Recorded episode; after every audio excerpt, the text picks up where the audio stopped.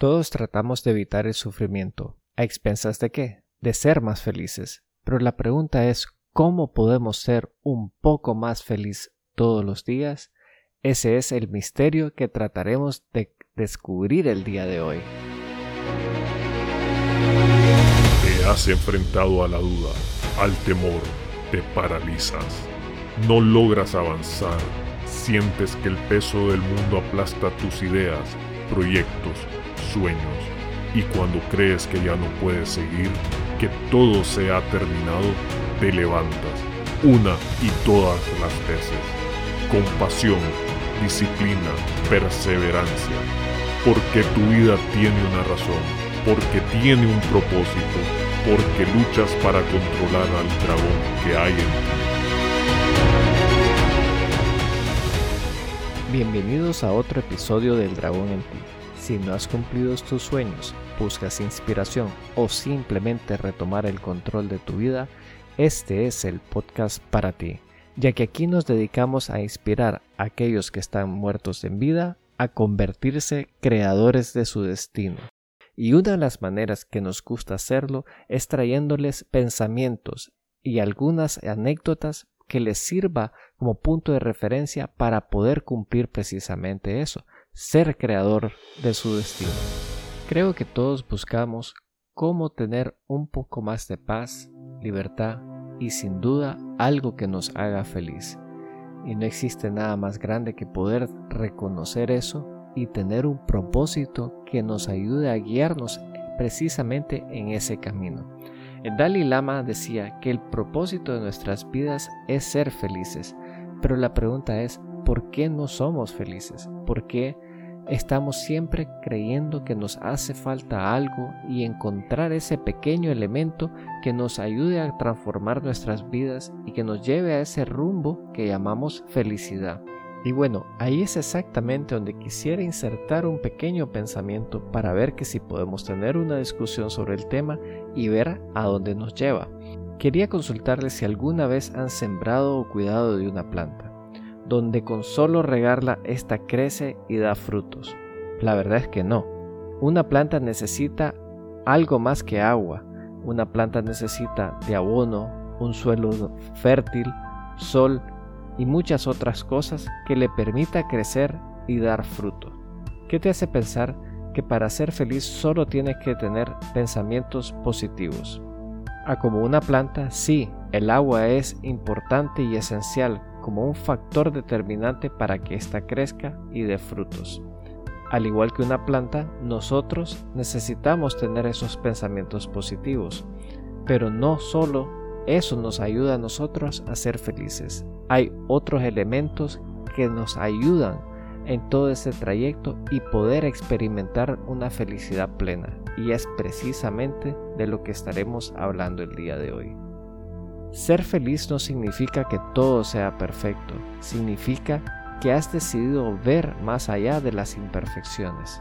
Vivimos en una sociedad contaminada con propaganda, excesos, estímulos que nos invitan a consumir a lo externo, a lo inalcanzable, buscando un placer inmediato, pero esto trae un sentimiento de vacío constante y andamos entre la necesidad de llenar ese vacío con las experiencias de gratitud inmediata que volvemos a sentir vacíos otra vez sin encontrar una solución. Es como estar inmerso en un círculo que nunca termina. La felicidad es un sentimiento y según Google, esta la define como el estado de ánimo de una persona que se siente plenamente satisfecha por gozar de lo que sea o que disfrute de algo bueno. Así que basado en esto, me gustaría explorar precisamente esa definición y me gustaría explorarlo de tres puntos de vista distintos como son la religión, la filosofía y la psicología.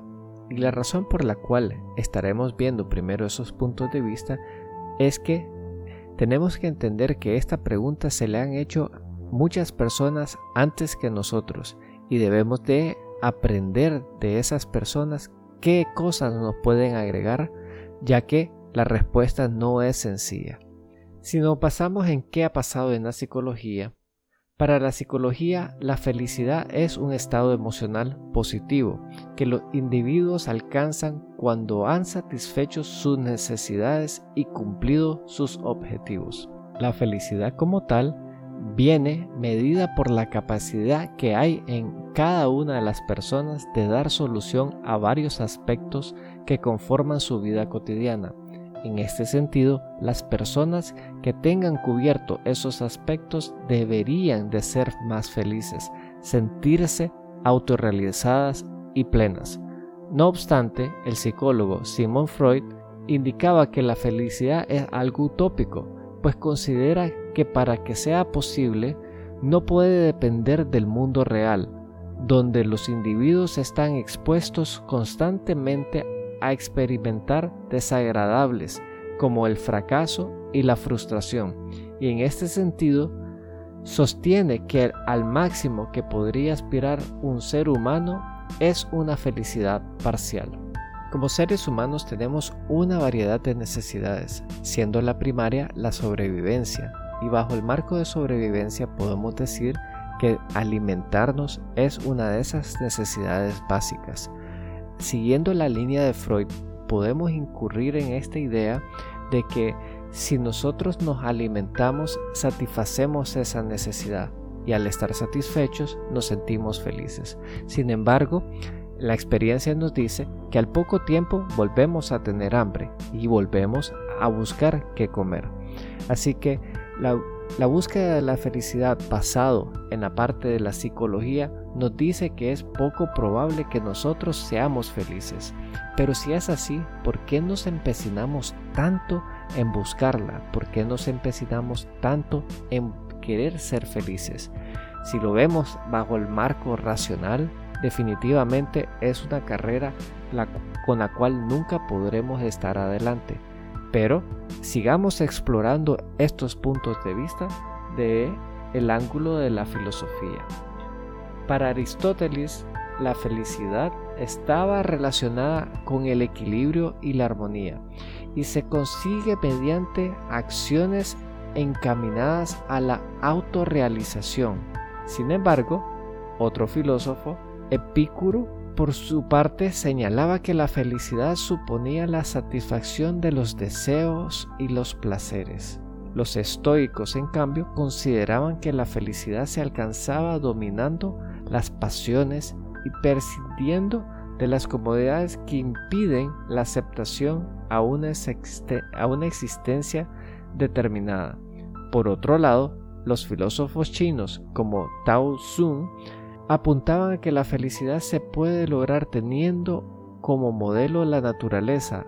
Sin embargo, otro filósofo chino, Confucio, opinaba que la felicidad venía dada por la armonía entre las personas. Cuando analizamos este tema de la felicidad en ese marco filosófico, nos damos cuenta que existe este tema de placer, es decir, cuando ejecutamos acciones que nos dan placer, deberíamos de sentirnos felices. Y probablemente algo de eso sea cierto, ya que cuando nosotros cumplimos nuestros objetivos, alcanzamos nuestras metas, definitivamente nos sentimos felices, pero al igual que ocurre en esos momentos, todo es pasajero y temporal. Por ende, ¿qué deberíamos de hacer para sentirnos felices? Vemos que es algo más allá de cumplir una necesidad o deseo, es algo más allá de poder sentir el éxito temporal que nos dan las pequeñas victorias que obtenemos en nuestras vidas.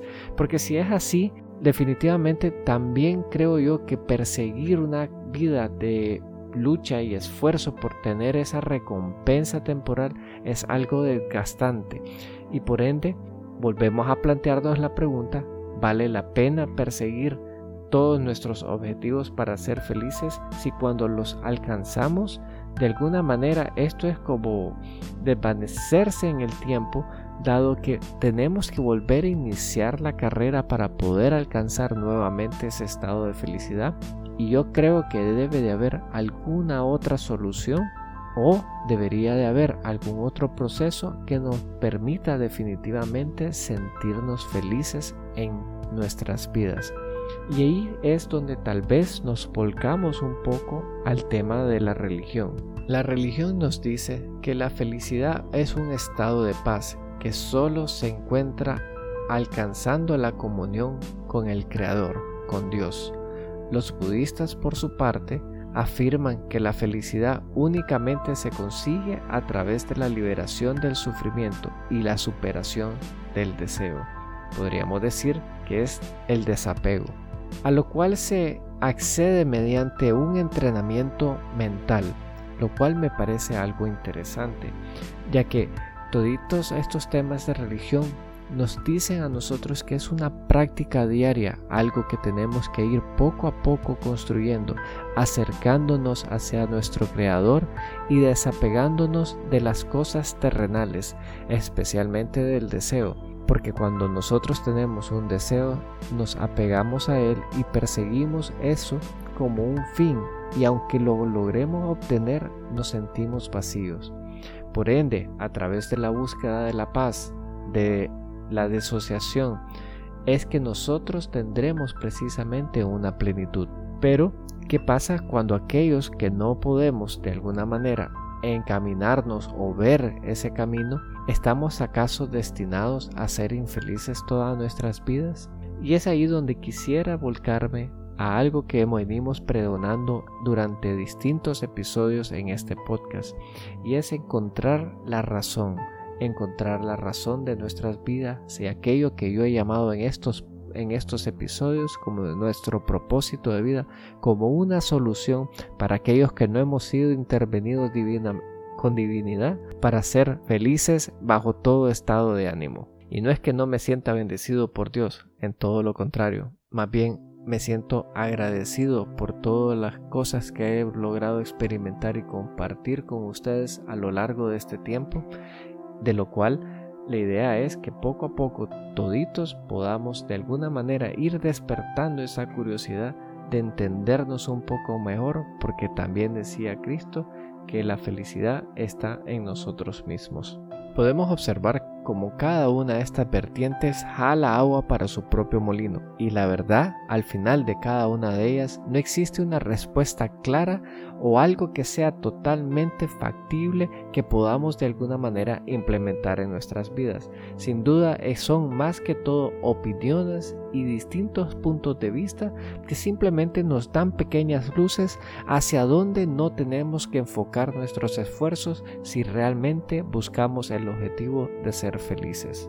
Y bueno, si a este punto no se sienten algo perdidos o algo eh, extrañados, podemos seguir explorando más bien qué no debemos de hacer para ser felices. Y existen tres cosas a lo largo de mi experiencia que he podido aprender que la felicidad no está en ninguna de ellas. Y si me permiten, las quiero compartir con ustedes. Y la primera y probablemente la más obvia es que no vamos a encontrar la felicidad en lo material. Es decir, si perseguimos riquezas, objetos materiales, como sea carros, casas, joyas, no vamos a encontrar la felicidad.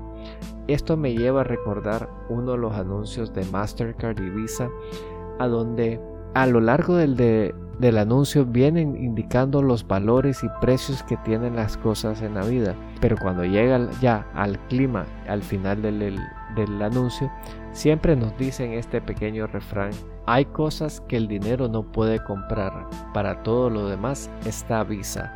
Y es esa alusión de que las cosas se adquieren a través de el dinero, de todo lo que podamos meter en una tarjeta de crédito, la cual no recomiendo hacer, pero siguiendo la, la idea del anuncio, es todo eso que compramos, si no tiene una razón de ser, es simplemente sin importancia. Es la importancia que nosotros le damos a las cosas que efectivamente nos llevan a ese estado de felicidad. Y como lo dice el anuncio, el dinero no es lo que nos hace feliz, no es lo que cuestan o no cuestan las cosas, es el por qué hacemos lo que hacemos y el significado que le damos detrás de todo eso que precisamente nos lleva a esa pequeña felicidad temporal probablemente, pero que sabemos en nuestro fondo que tener más cosas no, no, nos hace más felices. Otro de los aspectos en lo cual he visto que mucha gente define su felicidad es en otras personas. Sé que todos tenemos un ser amado o que queremos con muchas ganas a otros y de alguna manera sale esta frase de mi otra mitad o mi otra versión, aquella persona con la cual no puedo dejar de vivir. Y aunque son algo que emite más que todo esa idea de cariño, de amor y de tenencia, no podemos dejar que otras personas sea lo que determine nuestra felicidad. Cuando nosotros nos entregamos totalmente, lo hacemos de una manera desinteresada. Pero cuando nosotros creemos que la otra persona tiene que correspondernos, que la otra persona tiene que cumplir nuestros deseos, es donde creo que perdemos el foco de vista y nos estamos alejando precisamente de la idea real de lo que es el amor hacia nuestros prójimos o hacia nuestras otras personas que nos desvían de todo este camino de la felicidad. Porque ¿qué pasa cuando esa persona se aleja o qué pasa cuando ese ser querido decide no estar con nosotros? Caemos en un eterno sufrimiento y hasta se conocen casos de suicidio precisamente por no tener a la persona al lado. Esa sensación de control no puede ser destinado como la felicidad tuya ni de esa otra persona. Así que tratar de depositar nuestra felicidad en manos de otra persona definitivamente no es el camino o el paso recomendado. De hecho, es uno de los errores que podemos cometer en nuestras vidas y esto no les quiero decir que no podamos entregarnos de alma, vida y corazón a otra persona, pero tenemos que hacerlo desde el punto de vista de la gratitud, del entendimiento, la empatía, pero no podemos hacerlo desde el apego. Y eso nos lleva al tercer error que creo yo que cometemos cuando estamos en la búsqueda de la felicidad y es creer que la felicidad está en el éxito, en el reconocimiento o validación externa. Herman Cain, un escritor americano, dice, el éxito no es la clave de la felicidad, la felicidad es la clave del éxito. Si te gusta lo que estás haciendo, tendrás éxito. Y no es al revés, es decir, no es el éxito, a como él lo establece, lo que nos da la felicidad. Y es un error creer que llegar al punto máximo de una actividad o un objetivo o meta es algo que nos va a dar felicidad. Estoy seguro que sí, nos da satisfacción y nos, y nos da ese pequeño empuje emocional que andamos, que celebramos cuando tenemos un éxito, lo cual no está mal, pero creer que debemos de ser exitosos para ser felices es un error increíble, porque no podemos dejarnos llevar porque alguien tiene esa fama, esa gloria o ese mérito eh, y que nosotros no, y por ende nosotros somos infelices. Y no es así. Existen muchas cosas que nos hacen felices, hay muchas cosas que nosotros tenemos que reconocer que tenemos un valor y que tenemos algo que aportar. Puede ser que no seas la estrella de fútbol que crees que debes de ser para ser feliz o no tener la cantidad de seguidores en tus cuentas de redes sociales para ser feliz y la verdad es que realmente no es importante ni significante. Cuando te enfocas en precisamente en esos éxitos, en esas métricas y te olvidas de por qué haces lo que haces, créeme que serías menos feliz que aún que tuvieras toditos esos seguidores o toditos esos premios o reconocimientos, porque al final llegarías a tu casa y verías que realmente en el fondo no tienes nada, por ende sufrirías y siempre estarías en esa posición de infelicidad. Así que no nos dejemos engañar y no persigamos el éxito como uno de los mecanismos para conseguir lo que tanto andamos buscando. Y ahí donde yo quisiera proponerles otra alternativa, probablemente a como lo digo en el título de este podcast, cómo ser un poquito más felices. No lo confundan como el camino a la felicidad, pero sin embargo lo que les quiero compartir es algo que puede ser un pequeño paso a poder ser un poco más felices en nuestras vidas. y es algo que he venido conociendo y que lo he denominado como el triángulo de la felicidad. El triángulo de la felicidad lo componen tres partes. Uno es hacer algo que te gusta, el segundo componente es algo que te rete y el tercer componente es algo que puedas compartir.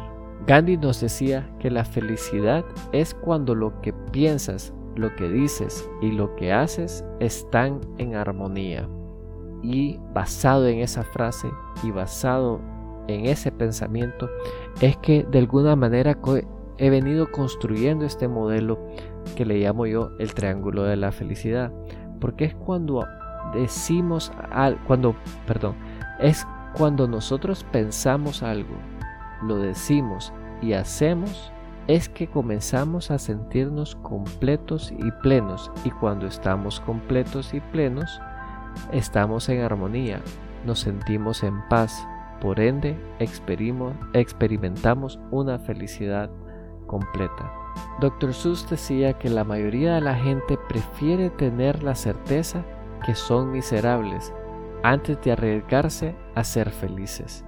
Y ahí donde le quiero de alguna manera impulsarlos a ustedes a tomar el reto de cómo ser un poco más feliz, experimentando el modelo que yo llamo el triángulo de la felicidad a través de pequeñas acciones que puedan tomar a lo largo de la vida probablemente esas acciones puedan evolucionar a cada uno de los pasos que he detallado, como por ejemplo, si buscas algo que te guste, eso que te gusta se puede transformar en una pasión y aquello que te reta se puede transformar en algo que te desarrolle y aquello que compartes en algo que puedas enseñar. Y podemos ver cómo este modelo más simplificado nos lleva aquel otro modelo que les comentaba en uno de los primeros episodios del podcast que era el Ikigai, que se traduce realmente no en su propósito de vida, sino que más bien lo veo yo como algo que nos acerca a nuestra misión de vida, aquello que nos podemos dedicar completamente para poder satisfacer no solo nuestras necesidades económicas, sino que nos lleve a cumplir nuestra misión por la cual estamos aquí en este mundo.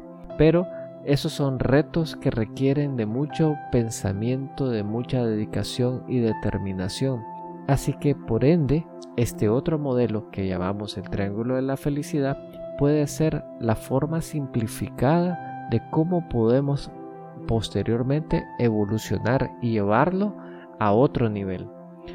Entonces, aquí el reto de cómo ser un poco más feliz. Y es precisamente viviendo este modelo del triángulo de la felicidad. Y vamos a tratar de desglosar cada uno de los aspectos del triángulo. Y comenzamos con hacer algo que te guste.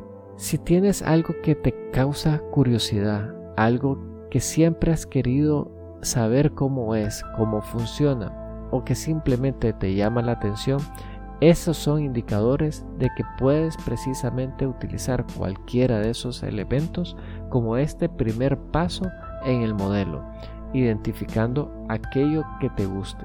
Porque cuando algo te intriga, aquello que te causa curiosidad, es algo que puedes desarrollarlo en una pasión. Y esa es la parte importante de este modelo. Así que traten de identificar algún aspecto en su vida que les haya causado interés, curiosidad. Y aquí la, apuesta es a experimentarlo plenamente, pasándolo al siguiente paso, convirtiendo esa pequeña acción o esa pequeña chispa de curiosidad en un pequeño plan de acción que puedas ejecutar. Y mi consejo en este segundo paso que es convertirlo en un reto es comenzar con transformar ese proceso en, el mínimo esfuerzo posible que puedas hacer que te permita desarrollarlo a lo largo del tiempo. Y tal vez, si permítanme explicármelo, explicárselos de otra manera, y es convertir esa cosa que te guste en algo muy, muy, muy, muy sencillo, que lo puedas hacer diario o semanalmente, dependiendo del tema. Y al final les daré un pequeño ejemplo para que todo haga sentido.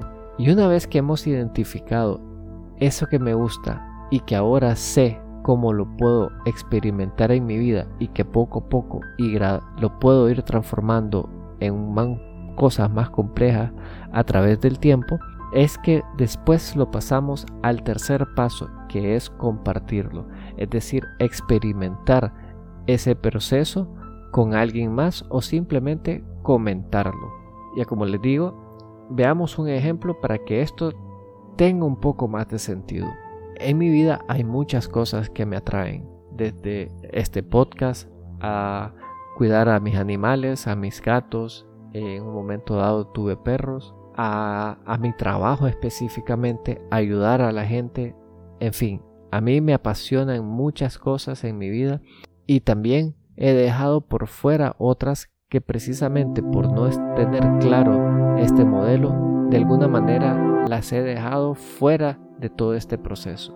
Pero, a raíz de todos los cambios que he podido realizar en mi vida, he venido retomando cosas que en otros momentos me llamaban la atención y uno de ellos es la cocina.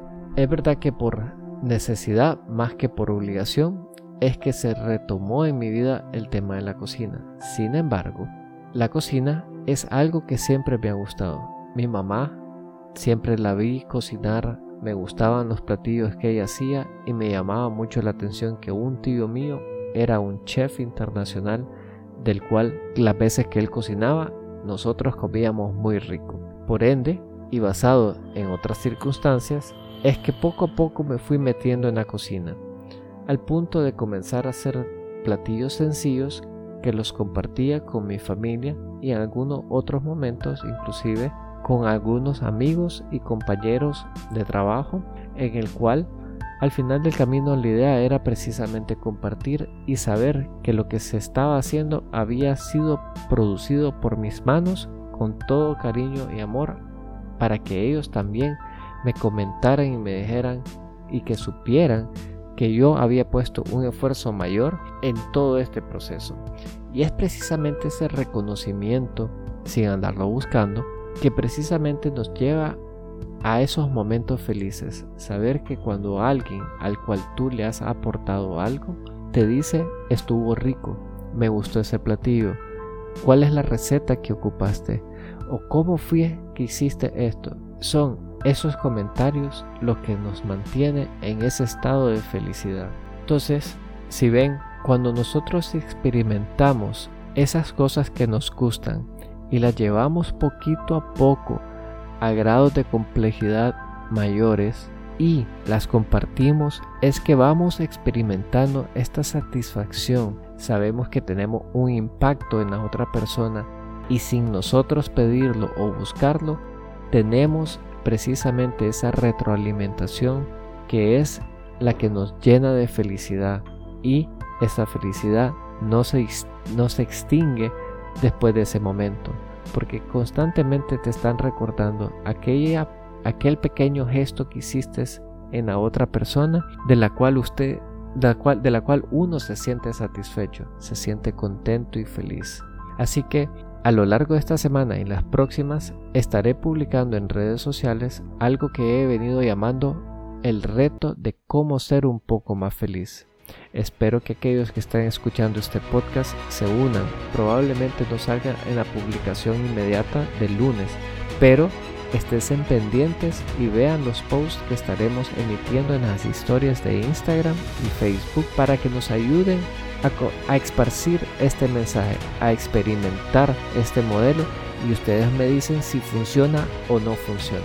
Y bueno, Espero que nos sigan en redes sociales a como siempre y más importante, saber que este episodio les ha ayudado de alguna manera a ser un poco más feliz.